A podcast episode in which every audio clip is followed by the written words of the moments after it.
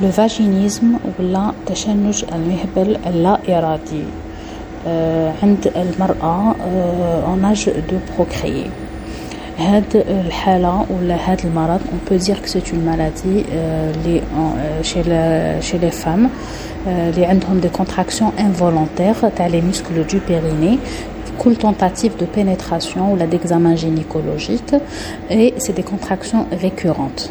C'est la définition de l'OMS, c'est-à-dire c'est des contractions à chaque examen, à chaque pénétration.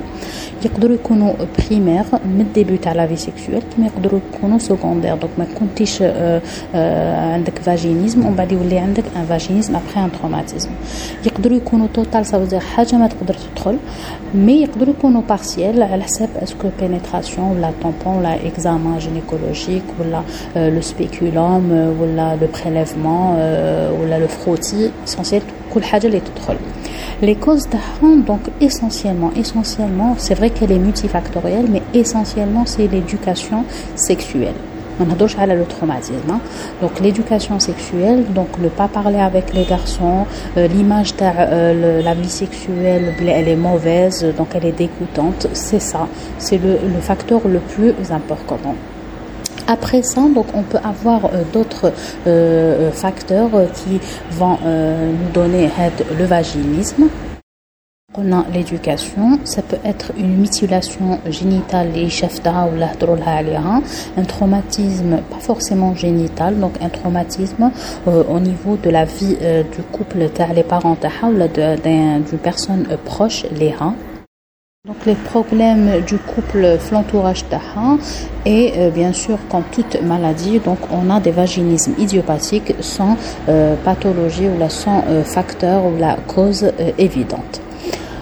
Maintenant, on va parler des solutions. Donc, est-ce qu'il y a des solutions? Bien sûr qu'il y a des solutions. Donc, il faut, première des choses, il faut en parler. Donc, consulter et avoir un avis d'un professionnel de santé. Dans l'idéal, c'est d'avoir un conjoint qui est compréhensif, être proactif, c'est-à-dire avoir une volonté euh, de faire, comme on dit, et euh, il faut faire une, une, prise en charge complète. Euh, l'accouchement ne guérit pas du vaginisme. On entend parler que l'accouchement peut euh, aider le, le, la femme à se débarrasser du vaginisme. Non, l'accouchement c'est un bébé qui sort, c'est pas quelque chose qui rentre. la rééducation du périnée peut aider mais parce que la rééducation c'est de faire contracter le périnée mais c'est juste d'avoir euh, euh, accès ou avoir une idée à le le, le périnée avoir le contrôle donc pour pouvoir diminuer les contractions le moment de pénétration ou là un examen gynécologique.